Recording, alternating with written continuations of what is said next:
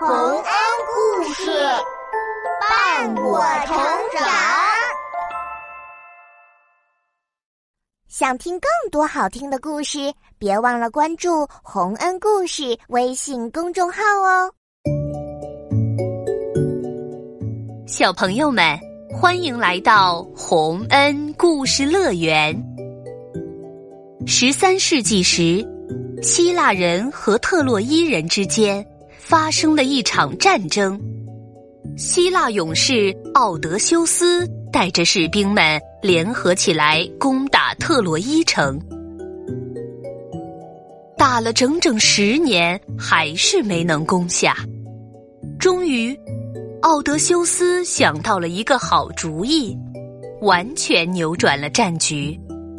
到底他是怎么做到的呢？快来听听故事吧。特洛伊木马的故事。很久很久以前，希腊人和特洛伊人的战争已经进行了十年。勇士奥德修斯带领希腊士兵们，仍在顽强的攻打着特洛伊城，却还是没有看到胜利的可能。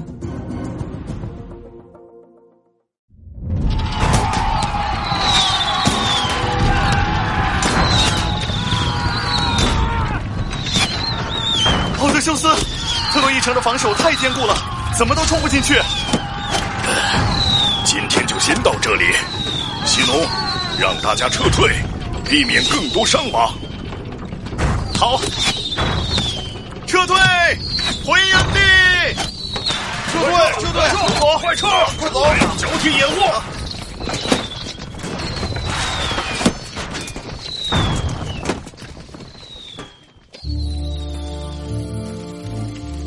伤员们都得到妥善的照顾了吗？是的，十年了，这么打下去也不是办法。啊，奥德修斯，你不是想要退缩了吧？哈哈哈，怎么会呢？我只是在想，也许现在我们该想点别的主意。我们希腊人都是勇士，不管你想到什么办法。我们都愿意去做，真的吗？那就先去砍树吧。砍砍树。希腊士兵们虽然摸不着头脑，但还是按奥德修斯所说的去砍了好多大树。哈哈哈！好，有了这么多木头，就能建造一个。比特洛伊城墙还高的大木马了，建这个做什么？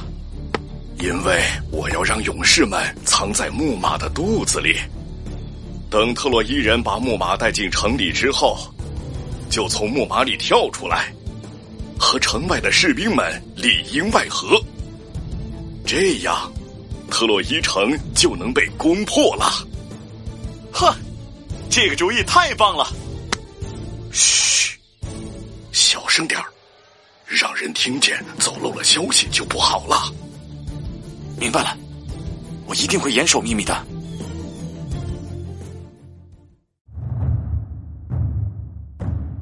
接下来，希腊人日夜不停的赶工，巨大的木马建好了，远远的看起来简直活灵活现，好像。马上就能奔跑起来一样！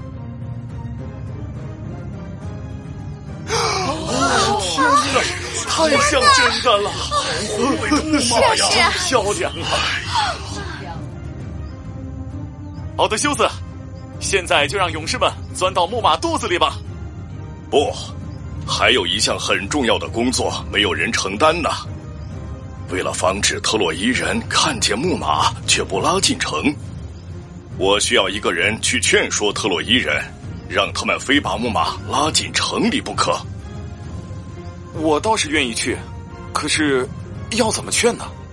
所以得用一点点计谋呀！啊，来，你听我说啊，这样这样，然后这样。奥德修斯把计谋告诉了西农。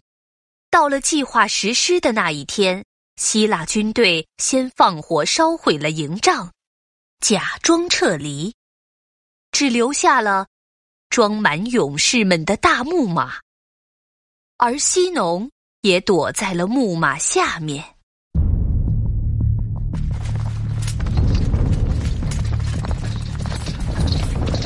将军，快看，希腊人都跑光了！哈哈哈哈哈哈！太好了，我们特洛伊人就是厉害！哦，厉害，厉害，厉害，厉害！呃，就是不知道这座巨大的木马是干什么的。呃，难道是用来献给众神的？哎，那我们把它烧了，献给天神吧。对，烧了它。不，不如推进海里，献给海神。嗯，献给海神。还好奥德修斯预料到了这些，让我先躲在这里。下面该我出场了。哎呀！啊，这里有个人！啊，不不不不不，不要杀我！你是谁？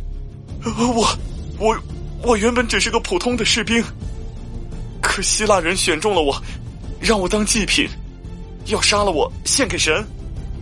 我好不容易才逃出来，在这里躲了好几天，没有吃的，没有喝的，连厕所都不敢去。好可怜呐，太可怜了。希腊士兵真是。喂，你不用怕，希腊人已经逃跑了。呃，可是，可是现在我又被你们抓住了。不管你们是要仁慈的放过我，还是像希腊人那样杀掉我，我都没有办法。我们才不会和希腊人一样。你跟我们进城，我们会把你当成客人的。啊，太感谢你了，将军。那我也要告诉你们一个秘密。嗯，什么秘密？这个木马是预言家让希腊人建造出来，献给战争女神的。这样，战争女神就会只保佑希腊人，不保佑你们了。而且啊，为了防止木马被你们抢走，还故意建造的特别高大，这样就进不了特洛伊的城门了。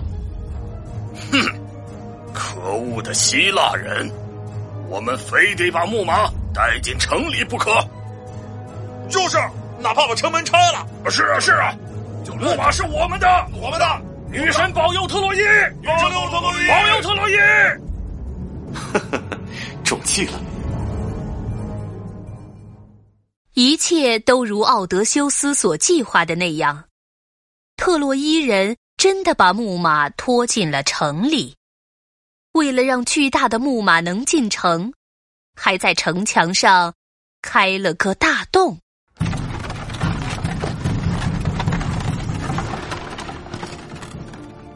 哈哈哈哈哈哈！大家尽情的喝酒庆祝吧！没用的希腊人逃走了，还给我们留下了雄伟的木马！哈哈哈哈哈哈！干杯！干杯！干杯！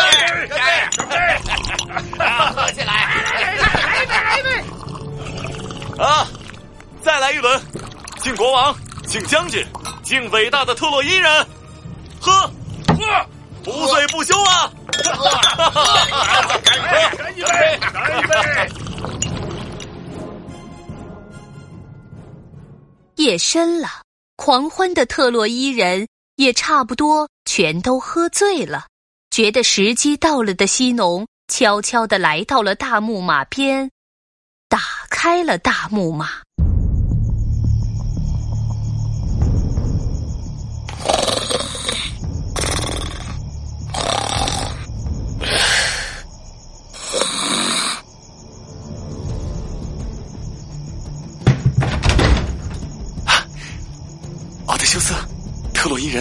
都醉倒了。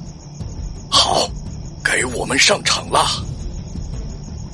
希腊的勇士们，取得胜利的时刻到了，拿出你们的勇气，攻下特洛伊城！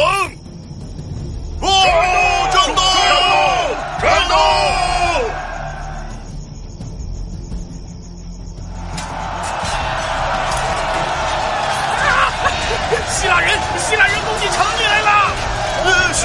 希腊人？呃，怎么回事？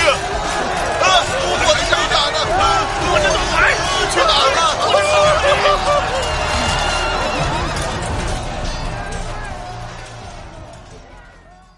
虽然特洛伊人这才反应过来想要抵抗，但城外埋伏好的希腊士兵也已经斗志昂扬地冲进了特洛伊城。激烈的战斗没过多久，特洛伊人就被希腊人纷纷打倒在地。投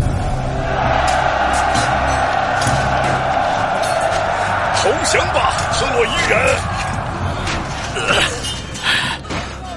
我我是不会投降的，士兵们继续战斗。没有士兵们了，就只剩我一个了。还是放弃吧，战争结束了，让士兵们回家，不要再做没有用的牺牲了。唉，好吧，是你们胜利了。